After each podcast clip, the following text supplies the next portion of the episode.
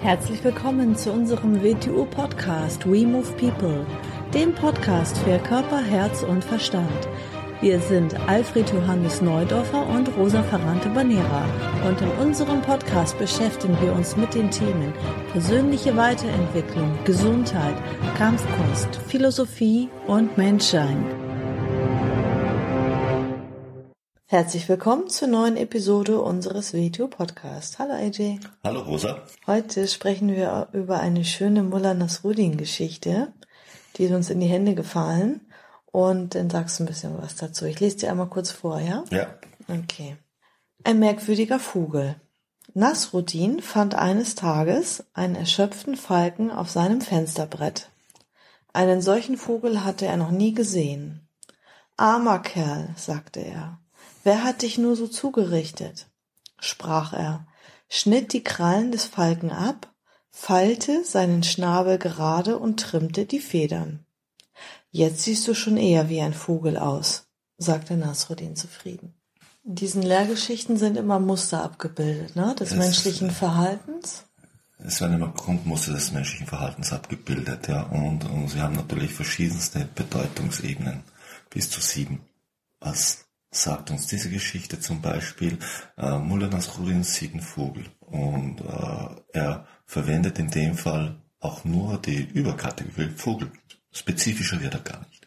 Auf den Menschen übertragen bleibt also sehr kollektiv. Alle Menschen. Spezifischer ist man dabei nicht. Beginnt man alle Menschen auf diese Art zu betrachten, dann beginnt man den Menschen sein Individuum zu rauben und seine persönlichen Stärken zu nehmen, weil man ihn nur in der Überkategorie sieht. Das tut er in diesem Fall.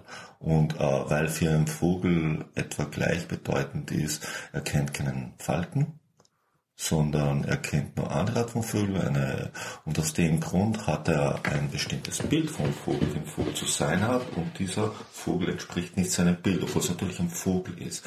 Und will er es, will er ihn auf das, wie für ihn ein Vogel zu sein hat, zurecht biegen, ihm zu helfen aus seiner Sicht gesehen. Also beginnt er ihn zu verunstalten.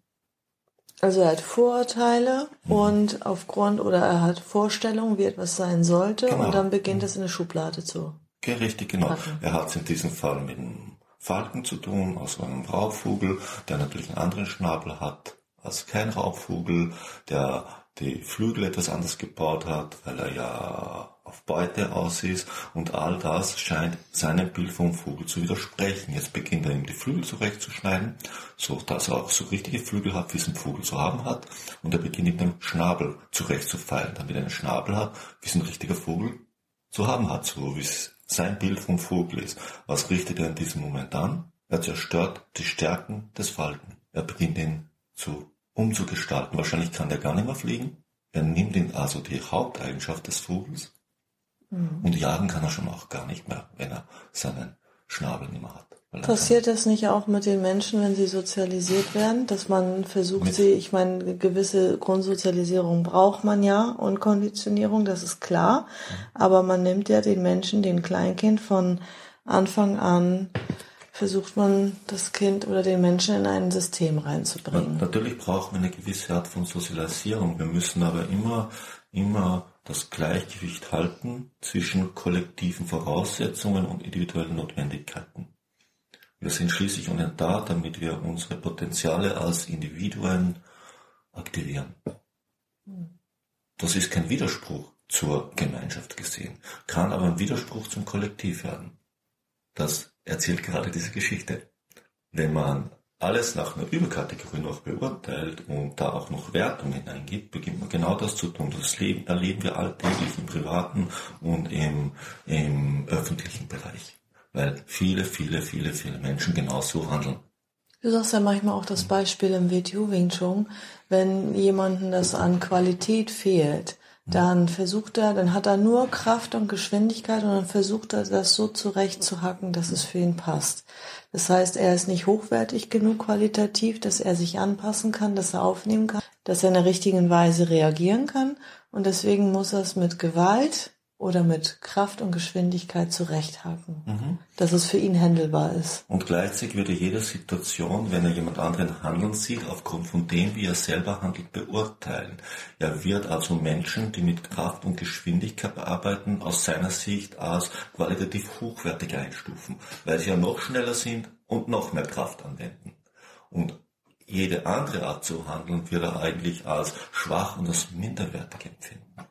Er wird also ein ökonomisches Handeln, das mit sich selber im Gleichgewicht ist und Kräfte schonend einsetzt, als schwach empfinden. Wieder genau, wie es in dieser Geschichte beschrieben ist. Er wird eigentlich eine Stärke als Schwäche empfinden oder als, als, als, als Missbildung. Und vielleicht ist auch ein bisschen in der Geschichte drin, dass man ähm, vielleicht nicht das Ganze versteht, die Ganzheit, sondern du hast ja eben gesagt, ne, der, der, der Schnabel sieht anders aus. Also es werden nur Einzeldinge betrachtet und dann versucht man die in die Norm zu pressen und man sieht halt nicht das Ganze und versteht nicht zum Beispiel übertragen auf ein System oder so, wie etwas funktioniert. Mhm. Sondern man sieht immer nur Teilaspekte und sagt, ah, warum ist das jetzt so? Und weil man halt nicht die Ganzheit sieht. Da gibt es ja diesen schönen alten Satz, ihr solltet werden wie die Kinder. Damit ist nicht gemeint, wir sollten naiv werden wie Kinder. Nein, wir sollten offen werden wie die Kinder, wie sie an die Welt rangehen. Offen, nämlich, dass man an alles, was man erlebt, offen rangibt und nicht gleich versucht, was davon kenne ich und ich beginne es einzukategorisieren. Und alles, was keinen Sinn ergibt in diesem meinem eigenen Kategoriensystem, beginne ich so entsorgen. So werde ich nichts Neues in der Welt entdecken. So kann ich gar nichts Neues entdecken. So kann ich immer nur das bestätigen, was ich schon zu glauben weiß. Und ich beginne also dadurch, das immer fester zu machen, was ich schon denke, dass ich weiß. Und ich werde immer starrer und starrer und starrer und uneinsichtiger werden. Geht ja überhaupt nicht anders. Sondern ich sollte an alles so rangehen, dass ich eigentlich nichts drüber weiß. Dann kann ich ihm erst wirklich begegnen und dann kann ich erst das Neue, was mir bisher entgangen ist, zu entdecken beginnen. So, ob mir das angenehm ist oder unangenehm, das tut dabei gar nichts zur Sache. Und eine Wertung muss ich auch rausnehmen. Natürlich, man könnte dann wieder sagen, ja, ich finde ja Raubvögel schlecht, aus dem Grund, wenn ich einem Raubvögel seine Stärke nehme, dann, dann mache ich ihn ja zu einem guten Vogel. Da ist wieder Wertung drinnen. Ein Raubvogel ist ein Raubvogel. Ist seine Natur. Ist seine Natur, ja. Und er ist auch in dem Moment mit etwas konfrontiert, was er gar nicht kennt, also was er Mhm. gar nicht beurteilen kann. Er glaubt es aber zu kennen, weil er es nach, seinem, nach seiner groben Überkategorie Press einsortiert hat. Er glaubt es schon zu kennen. Er denkt, er weiß ja schon alles drüber. Das ist ein Vogel, fertig. Mehr braucht man nicht zu wissen. Er ist also nicht bereit, sich auf das Neue einzulassen, um mal zu schauen, was steckt da eigentlich drinnen? Was ist das? Er fragt sich nicht mal, was ist das für ein Vogel? Er bleibt ein Vogel. Hört sich so banal an so eine Geschichte, aber wenn man es auf das eigene Verhalten runterbricht und die Welt zu betrachten beginnt, dann erkennt man dieses Muster, dass dem beginnst du alltäglich, weiß Gott wie oft zu begegnen. Menschen den Mund aufmachen und über was zu reden beginnen. Wenn sie über andere reden, wenn sie Ereignisse der Welt betrachten. Es wird offensichtlich in vielen, vielen Bedeutungsebenen dieses Muster. Und die Verzerrtheit dabei und die Verkehrtheit wird dabei offensichtlich. Damit wird auch gearbeitet. Man kann sie auch, man kann sie auch als List einsetzen. Wenn man weiß, dass Menschen so sind, kann man damit zu handeln und zu agieren beginnen. Wird auch gemacht, ja. Dass ich mit einer Überkategorie Emotionen zu bewegen beginne, die dann nicht mehr differenziert werden. Dass ich irgendwelche Ereignisse in Überkategorien reinpacke, die nicht mehr differenziert betrachtet werden können und dürfen. Und der Mensch ist ja vom Potenzial her dazu auch ähm, gedacht, dass er, also wenn er seine Potenziale ausschöpfen würde, dass er seine Flügel ausbreiten könnte. Ganz klar, ja. Wir, okay, die Grundannahme muss natürlich mal sein, dass diesem Universum eine Art von Zielgerichtetheit innewohnt. Das ist ja so, sagen wir es mal auf, das pragmatisch runtergebrochen, dass dieses Universum existiert, damit innerhalb des Universums Evolution passiert. Wenn ich sage, nein, ist alles nur Blödsinn, ist alles nur Zufall und sonst gar nichts, da brauchen wir nicht drüber reden. Ich gehe davon aus, es ist zielgerichtet, es wohnt im inne, wie man so schön in Asien sagt. Okay? Das ist meine Grundannahme. Was ja auch bestätigt wird, da es ja zu komplexeren Systemen fortschreitet. Äh, es war mal eine Möwe und heute gibt's uns. Ist offensichtlich eine Entwicklungstendenz inne. Wenn man sich etwas anschaut, hat es eine Lebensphase, in der etwas passiert, in der es sich verändert. So, das ist mal die Annahme. Dann, wenn ich das annehme, dann existiert etwas, weil es eine Funktion innerhalb eines größeren Zusammenhanges hat. Nehmen wir mal nur die Erde. Jede, jedes Lebewesen hat eine Funktion mit allen anderen Lebewesen zusammen. Meistens als Nahrung oder sonst irgendetwas. Es arbeitet dem Größeren zu. Wenn wir das dann weiterspinnen natürlich, wir haben Bewusstsein. Bewusstsein nehmen wir mal an, ist etwas, was immer stärker, stärker und stärker werden wird. Ich hoffe, dass unser Einsicht, unser Verständnis immer größer werden wird.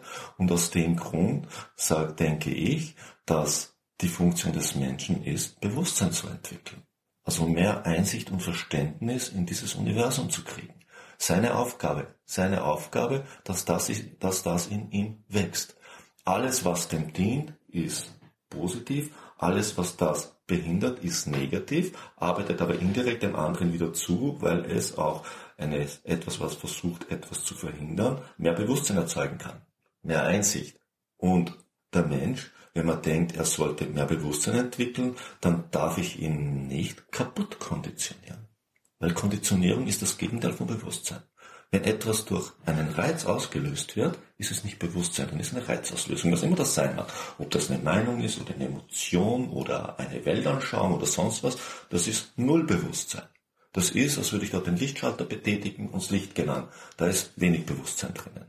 Das meiste Bewusstsein, was da drinnen ist, dass ich beschlossen habe, den Lichtschalter anzumachen. Aber sonst war unter Situation kein Bewusstsein inne. So. Und wenn ich jetzt genau weiß, welchen, in welchem Kategoriensystem, also der Mensch, was ein Mensch für einen Vogel hält. Ist das jetzt eine Taube? Ist ein Adler? Ist ein Kranich? Ist ein, ist ein Spatz? Ist ein Kanarienvogel? Dann kann ich damit zu arbeiten beginnen. Im positiven wie im negativen Sinn. Und ich kann in sowas von einen Käfig reinsperren, wo dieser Vogel, über den ich rede, nie drinnen sein wird. Oder ich kann ihn aus diesem Käfig zu befreien beginnen. Und ich denke, wir sind keine Lebewesen, die in Käfigen leben sollten. Nicht im wirklichen und nicht im virtuellen. Mhm. Sonst wir, gibt's ja eine andere Geschichte, der Adler, der unter Hühnern groß wird, sonst sind wir Adler, die unter Hühnern groß geworden sind. Mhm. Vergessen haben, dass wir Adler sind. Genau. Mhm. Und nie wissen werden, welche Stärken einem Adler innen. Ja, und du hast auch mal einen schönen Satz gesagt, ähm, der Mensch zum Engel da, bestimmt vom, vom da, Potenzial her und zum gehandicapten Zweibeiner konditioniert. Ja, weil, weil wenn man Konditionierung in der verkehrten Weise verwendet, dann beginnt man, beginnt man mehr oder weniger wahnsinnige Einschränkungen zu erzeugen, die, die, die sich im Bewegen zeigen, die sich im Denken zeigen, die sich in den Emotionen zeigen. Mhm. Und der Mensch nicht in der Lage ist, die wirklichen, die wirklichen evolutiven Stärken des Menschen auch nur, nur zu erahnen, mhm. die ihm innewohnen. Oder ansatzweise daran mhm. zu arbeiten. Mhm mhm. schüttet sich nur mit mehr Informationen zu, mhm. wenn überhaupt, mit mehr oder weniger höherwertigeren oder minderwertigeren. Information, die nicht verdaut ist, hat keinen Wert. Ja. Sie muss zu Wissen werden. Und das heißt, sie muss durch eigene Erfahrung verifiziert und verdaut werden. Und wieder, man muss immer vorsichtig sein, wenn Menschen ein, ein klar umrissenes Menschen, definiertes Menschenbild predigen, dann sollte man an diese Geschichte denken. Mhm. Was ist ihr Bild vom Vogel? Mhm. Es gibt viele Vögel mhm. und jeder hat seine Berechtigung. Mhm. Ja. Und jeder hat seine Funktion innerhalb der Vogelwelt und innerhalb der Tierwelt und innerhalb der biologischen Lebenswelt. Mhm. Und nur weil ich das nicht erkenne, sollte ich es nicht auf mein Verständnis zurechthacken, wie du es vorher schon gesagt hast. Mein Beispiel aus dem Petio Wing Chun. Mhm. Und es gibt nicht nur Vögel, es gibt auch Katzen und mhm. Schlangen und mhm. andere genau, Lebewesen. Lebewesen. Also nicht alles ist ein Vogel. Und viele, viele sehen die Welt auf dem Kopf stehen. Sie betrachten dann ihre Fähigkeit des Zurechthackens als Wissen über das Leben. Mhm. Nein, das ist Unwissen über das Leben. Mhm. Wenn ich die Vogelwelt sehe und immer nur einen Vogel sehe und nicht, nicht differenzieren kann, mhm. nenne ich das nicht Wissen. Mhm. Da gibt es noch eine Stufe, die ist schlimmer. Ich kann in der Tierwelt nicht mal Vögel von Würmern unterscheiden. Mhm. Das gibt's auch.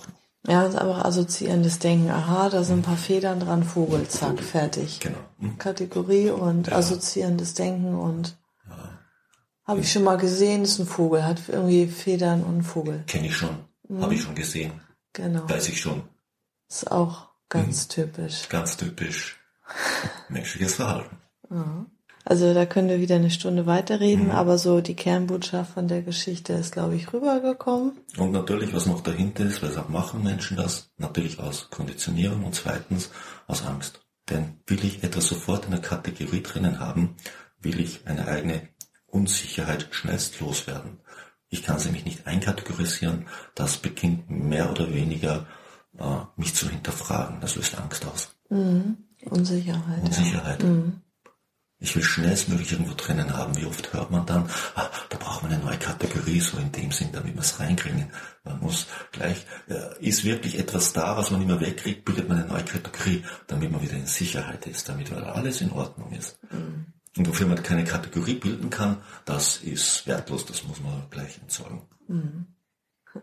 So, ich denke, das reicht. Das reicht für heute Dann und bis, bis zum nächsten Mal. Mal. Tschüss. Tschüss.